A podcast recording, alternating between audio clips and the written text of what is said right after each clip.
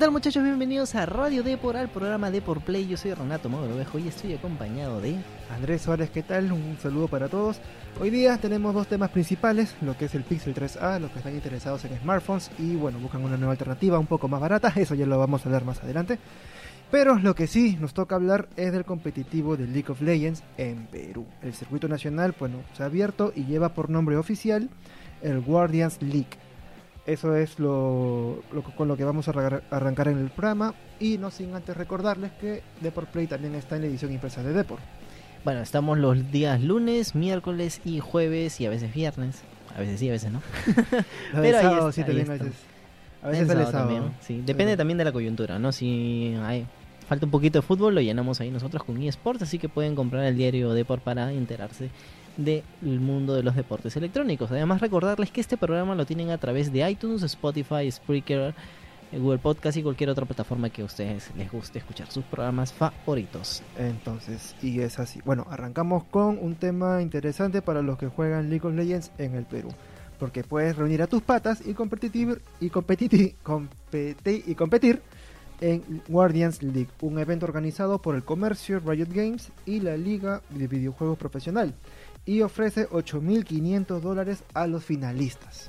Bueno, así es muchachos, en el 2018 a mitad de año finalizó como que el circuito nacional, en ese entonces se llamaban circuitos nacionales, y bueno, Riot Games comenzó a reestructurar todo en la región, incluyendo el competitivo latinoamericano, pues para bueno, para que haya una mejor escena, una escena más definida, jugadores más profesionales y de los 16 equipos, en, por lo menos en Latinoamérica, quedaron 8 para la primera liga. En el caso de Perú, pues quedamos hasta mitad de año nomás y hemos estado esperando recién hasta mayo del 2019 para que se anuncie Guardians League, que va a ser ahora el nombre del circuito nacional. Como ya comentaba André, más de 8 mil dólares en premios y tú ya puedes participar o ya puedes inscribirte porque desde el 10 de mayo se abrieron las inscripciones y el enlace lo podrás encontrar a través de la web de Deport. Exacto, la nota salió ayer, si lo buscan como League of Legends o la buscando la tag en Deport Play, lo van a encontrar toda la información. Lo que sí te adelantamos un poco es que va a ser Guardians League, va a consistir en 5 torneos online puntuados, o sea, por online van a ser puntuados y se van a desarrollar los meses de mayo, junio, julio y agosto. Los cuatro mejores posicionados se enfrentarán en agosto en un evento presencial para el título del campeón y por un pase para la Liga Latinoamericana de League of Legends, representando al Perú. Eh, bueno, del 1 al 7 de junio comenzarán las partidas del torneo 1. Este va a ser como que el que arranque esta nueva temporada de Guardians League y solamente se van a streamear el del 6 y el 7, que son como que las finales, semifinales y finales de este, de este torneo. El siguiente arrancará del 15 al 21 y lo mismo se, se hará stream del 2021, que son las semis y finales. Seguido el torneo número 3 del 29 de junio al 5 de julio, el torneo 4 del 13 al 19 de julio el 25, eh, perdón, el torneo 5 del 27 de julio al 2 de agosto. Bueno, las semifinales serán del 8 al 9 y ya se preparará todo para la gran final que va a ser el equipo que va a representar a Perú pues contra los demás circuitos. Eh, bueno, será a mediados de agosto, más o menos por la quincena. Y será totalmente presencial y va a ser un evento gigantesco, te cuento. Exacto, estamos hablando de 64 equipos por, por cada torneo. Entonces ya se imaginan toda la competitividad y sobre todo una buena oportunidad para que los equipos nacionales pues bueno puedan desarrollar y tener así más representantes en los competitivos internacionales, eh, tanto de la región como los que son intercontinentales. Bueno, para aquellos que siguen Deport Play y siguen la cobertura de League of Legends, nosotros hemos estado presentes en varios eventos internacionales del, de la Liga Latinoamericana. Lamentablemente todavía no llega un equipo peruano, no llegan peruanos al mundial, así que no nos llevan. Pero podemos comentarles que son eventos realmente muy bonitos de ver. No solamente, bueno, de participar, porque ya eres una estrella, estás participando en estos torneos, sino también en ir a las finales, porque son en, en tal cual estadios donde juegan volei, ahí se acondiciona todo para poder armar un estrado con cuatro pantallas gigantes.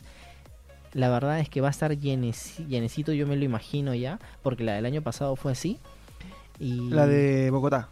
No, no, la del año pasado que ah, fue, que fue acá en Perú fue un espectáculo. Sí, sí, fue todo un espectáculo. Inclusive fueron dos días seguidos. El sábado se jugó, este, bueno, la final nacional donde Matkin se coronó campeón, que fue el último campeón del circuito nacional.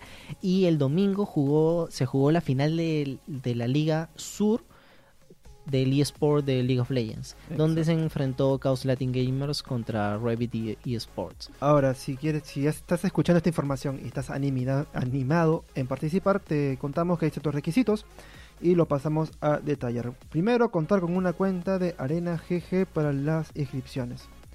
Lo siguiente es tener más de 17 años antes del 1 de noviembre de 2019. Entonces, si cumples años, ya, ya, ya, ya, la puedes hacer todavía. Eh, como mínimo, son tres miembros del equipo, deben ser de nacionalidad peruana y deben residir en el país. En el caso de que seas un jugador extranjero, solo puede haber un máximo de dos por equipo y tienen que residir en, la- en Latinoamérica. Eh, todas las cuentas de juego deberán ser del servidor de LAS. Y bueno, para seguir todo el torneo, todas las incidencias, los partidos, quién es finalista, semifinalista, todo lo podrás encontrar a través de la web de Depor y por supuesto también del comercio que es partner de este, de este importante torneo. Bueno, la LVP tiene harta experiencia y nos dará un espectáculo genial, muchachos, y todo lo podrán ver a través de Depor Play. Exacto. Y bueno, eso es todo lo que tenemos que decir respecto a Guardians League. Por favor, anímense. Si, si nos están escuchando y se animan, seguro que nos vamos a ver en alguna partida cuando ya sea la final. En verdad, te esperamos claro, verlos ahí. estaremos ahí, estaremos ahí eh, haciéndoles entrevistas. Exacto. Y nada, la mejor de la suerte es los que ya nos están escuchando, junten a sus patas. Y en serio, va a ser un evento bonito y creo que va a ser beneficioso para los Y bueno, y también para Perú. aquellos que quieren iniciarse en- como profesionales de esports, ¿no? Es una buena oportunidad y si son talentos, pues en algún momento pueden llegar a la liga latinoamericana, que es como que ya la primera liga, ¿no? De todo el continente. Es lo más cercano a un evento profesional, ¿no? Ya no... O sea, si bien hay No, ligas no, y es que nacionales, ya eres es- profesional. ya eres profesional. Claro, ya eres profesional y estás participando en esto.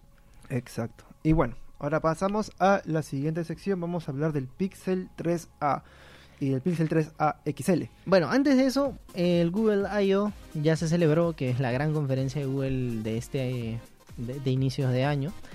Y bueno, yo la verdad es que me he quedado con un con un sabor amargo en la boca porque no ha habido ese, esa innovación tecnológica que presentaron el año pasado que fue wow, que al final terminó siendo no, no real, pero también el año, el año pasado como que sí sorprendieron, ¿no? Con Sí. esta inteligencia artificial que llamaba por teléfono a la peluquería y te hacía eh, la cita, ¿no? Una cosa así por el estilo. Bueno, en este I.O. Google ha sido un poco más Más, más conservador. más conservador, sí, presentando productos que creo yo sí pueden llegar al, al mercado final, porque realmente en el Google I.O. muchas veces se presentan elementos o tecnologías que al final nunca llegan a tu celular y la gente se olvida. Exacto. Y bueno, dentro de esos anuncios también lo que destaca es el Pixel 3A. Antes de pasar a compartir las observaciones que hemos hallado, comentarles las características. El Pixel 3A con- es una, pan- contiene una pantalla de 5.6 pulgadas, viene con sistema operativo Android Pie, eh, procesador Snapdragon 670, 4 GB de RAM, batería de 3000 mAh y la cámara, que aquí es donde yo al menos estaba discutiendo un poco con Tato, es que la principal es de 12.2 megapíxeles y la delantera 8 megapíxeles. La cámara destaca por su calidad, sin embargo es una cámara única. Entonces, digamos, no hay tanta revolución como viene haciendo Huawei con el P30, ni este Samsung con su, con, su cámara regular del, del, del S10. Eh, Pero bueno, claro, la discusión venía que el que tiene mejor software para procesamiento de imagen Exacto. es Google. ¿Por qué? Porque el sistema operativo les pertenece. Entonces ellos se pueden jactar de tener la imagen más nítida, más clara, más detallada, con una cámara tan baja de calidad de 12 megapíxeles. Y actualmente se está casi casi compitiendo con el Huawei, ¿no? O sea, son 12 megapíxeles, pero bien aprovechaditos. Claro, no son exactamente. 12 megapíxeles como porque ya puedes hacerlo, ¿no? Claro. La delantera de 8 megapíxeles sí me, Sí, sí, me la la- bajo un poco. ¿eh? Sí, lo hemos visto y no, no, no es como que wow, ¿no? De hecho, yo pienso y ojalá espero que en el futuro sea la cámara que gire, o sea, la que la principal sea la vez La verdad es que la delantera. sería lo óptimo, porque óptimo. si volteas la cámara tienes 12 megapíxeles Ultra HD ahí, para adelante para hacer tu selfie. Claro, y es, es sumamente espectacular. Bueno, Bueno, comentarles... Ah, ¿terminaste con las sí, características? sí, esas son las características. Ya, eh, también quería comentarles que existe un Pixel 3A XL, Ajá. pero tiene algunas diferencias, como por ejemplo ya no son 5.6 pulgadas de pantalla, sino 6 pulgadas. La batería también se incrementa de 3.000 mAh a 3.700, tiene un peso mayor de 167 gramos y, eh, bueno, El, precio. el precio sube cerca de, 100 de dólares. 20, más o menos. Sí, 100 Sí, dólares. 100 de dólares. 399 que es el 3A a 479 que es el XL. Lo bueno y lo malo del Pixel 3A. Por lo que he encontrado es que bueno, el 3A para lo que ofrece según los estándares de la cámara es barato. Tiene puerto jack, lo que puede suponer un retraso para algunas firmas que ya apuestan por el, por el, por el USB tipo C. El puerto jack para mí me parece perfecto que se mantenga, puedes conectarte con tu, con tu teléfono, no tienes que o cargarlo o escuchar música, puedes hacer los dos al mismo tiempo, no hay ningún problema. Eh, lo otro positivo es la exclusividad de Android, que va a tener actualizaciones más constantes, o sea, son los primeros en tenerlo, va a haber cierta exclusividad para ellos. Y eh, bueno, tiene sonido estéreo en lo que es la carcasa. Lo malo del Pixel 3A es que no es resistente al agua. Aún no sé, yo teniendo teléfono resistente al agua yo tampoco lo metería al agua. Mm, bueno, pero algunos cuando se duchan eh, o sea, por, er, por error. pero que tú digas, oye, mira, mi celular resistente al agua y te metes al mar, no, no lo haría. bueno, ese es uno. Otro es que no tiene carga inalámbrica. Otro es que no tiene almacenamiento ilimitado a la nube en caso de que quieras guardar fotos a nivel, a nivel de calidad original. No viene con micro SD. Yo hasta ahora no he tenido la necesidad de cambiar, de, de meter una tarjeta micro SD porque me falta memoria. Sin embargo, imagino que hay usuarios que sí lo hacen sobre todo los que les encantan las fotos, los que les encantan los videos y pues quieren, bueno, quieren seguir grabando eso, ¿no? Y el otro es el diseño de la pantalla, la parte frontal, que sigue siendo aburrido, muy estandarizado, no presenta nada nuevo. Y bueno, esas son las cosas que he encontrado. Bueno, este nuevo celular eh, llega como una versión barata, ¿no? Del, del 3 que vimos este el año pasado y que realmente es una buena apuesta para aquellos que quieran ahorrarse un poco y no quieran ver notch. Porque justamente, claro, este celular viene con las dos barras arriba y abajo y no tienes un notch que te molesta ahí en medio de la pantalla y tienes una cámara nivel Google, ¿no? Entonces tienes una muy buena cámara por 400 dólares, que es un celular bastante, bastante económico y no tienes que irte a marcas como Huawei, por ejemplo, y, subir hasta el Huawei P30 Pro para tener la mejor cámara posible. Ahora, si te comentamos que no tienes un periscopio, no tienes un tele, no tienes un gran angular, es una simple cámara. O sea, esta pequeña camarita es igual que el iPhone XR, no, no utiliza otra, otra cámara de apoyo para el modo retrato. Pero eh, al igual que el, que el, perdón, que el iPhone XR, también tiene esta, este modo retrato que a través de software, ¿no? Que es bastante, bastante bueno, define muy bien la ropa, el rostro, el cabello y tiene buenos detalles para el desenfoque de fondo. Exacto. Ahora, si no sabes elegir entre el 3 y el 3A, pues bueno, te contamos que hay una diferencia de al menos 100 dólares, de 399 que es el 3A contra 599 que es bueno más o menos el precio actual del, del, Pixel, del Pixel 3 este otra diferencia entre ambos pues bueno acá tengo que no resiste las aplicaduras o sea igual no, los dos no tienen no tienen resistencia al agua.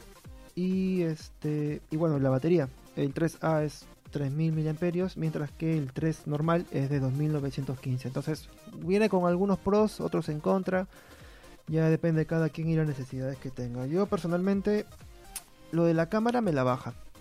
O sea, por más que sepa que tiene mejor resolución y sea optimizado, siento que... Mm, o sea, quizás es mala interpretación mía ya, pero tener que diga sistema doble cámara es como que, wow, por más que pueda hacer lo mismo quizás, pero visualmente y comercialmente te va a llamar más el ojo que te diga, oye, tiene dos cámaras en vez de una, ¿no? Por más que sea muy potente, siempre te va a llamar eso el ojo por la novedad. Y aún así pienso que Pixel 3A es una opción bien interesante dentro de lo que se manejan dentro de la gama de Google. Pero a nivel competitivo comercial como que aún está la tarea un tanto difícil.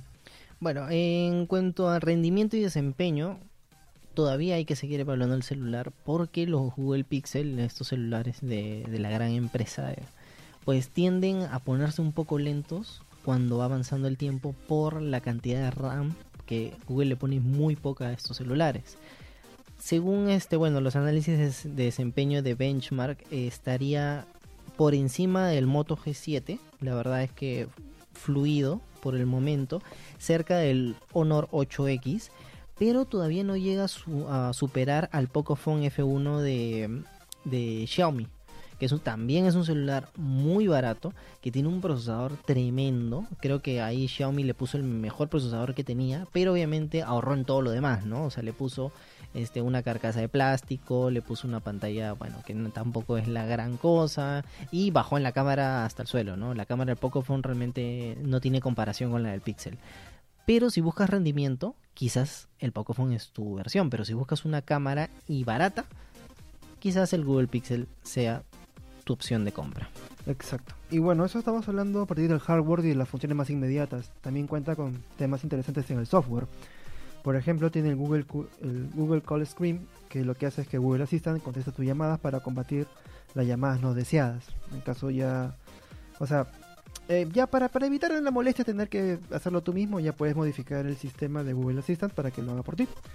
Otro tema es el duplex, que Google Assistant puede llamar a restaurantes y otras tiendas para hacer citas por ti. Bueno, que es lo que vimos el año pasado en el Google I.O. que fue la presentación. Eh, puedes presionar los bordes del celular para activar Google Assistant. Es decir, el teléfono ya es un asistente de por sí. O sea, tiene todas Claro. estas funciones, características que ya están por encima que te da otros celulares. Tiene prácticamente todas las opciones de Android desbloqueadas. Exacto. También tiene Google Maps AR, que es de realidad aumentada. Así puedes buscar una dirección, como que capturas un Pokémon, ¿no? Pones el video y todo. Me parece genial. Lo que sí es que eso desgasta mucha batería. Porque estás con la cámara. O sea, los que juegan Pokémon Go desactivan la función de la cámara para poder capturar al, al- al Pokémon porque te gasta batería es hacer esa, esa gracia. Pero bueno, igual es una función interesante que presenta el Pixel 3A. Y bueno, ya para cerrar el bloque, ¿tienes algún puntaje del 1 al 10? Algún puntaje del 1 al 10, yo creo que dentro, o sea, si lo ponemos contra gama alta, yo no va a competir. Pero si lo ponemos en gama media, yo le pongo un 8. Un 8 y la verdad es que lo pongo por encima de lo que es los Lite de, de Huawei, por ejemplo. Tanto el, Mat, el Mate como el, el P normal, se lo pongo ligeramente por encima, ¿no? Sí, cierto. Yo, tam yo también un... ah, sí, un 8.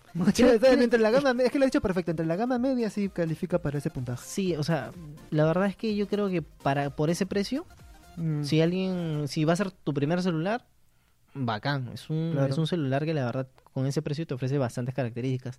Y recuerden que por ser el celular de Google, pues tienes las actualizaciones a primera mano. O sea, vas a ser el primer celular que obtenga la actualización. Y obviamente los de Xiaomi, los de Huawei, Samsung ya tienen que esperar con la uf, capa de meses. personalización. En ese sentido sí tienes razón. Sobre todo siento que es un, es un celular muy dedicado a la gente que es desarrolladora y le encanta estos temas geeks También. y quieren aprovechar cada novedad de que ofrece Google, pues bueno, esta es una ventana abierta para ellos. Y bueno, con este análisis ya cerramos el programa. Ha sido un gusto que nos escuchen. Recordarles que tenemos una edición impresa del diario de en el diario impre, en el diario Depor que sale los lunes, miércoles y jueves. Y recordarles que todos los martes salimos en los podcasts en las plataformas de SoundCloud, iTunes, Spotify, Google Podcast y todas las todas las plataformas había y por haber de podcast. Estamos en todas, en verdad. Y que también, pues, nosotros estaremos haciendo la cobertura de Guardian League, la- el competitivo de League of Legends de Perú, que arranca ya en junio y ustedes ya pueden inscribirse con sus amigos. Exacto, ya estaremos en comunicación. Seguro que estaremos hablando de los resultados y también qué novedades hay y del cómo inscribirse para los siguientes torneos. Ahí estaremos hablando al respecto. Bueno, Muchas gracias por escucharnos y nos vemos la próxima semana. chao, chao.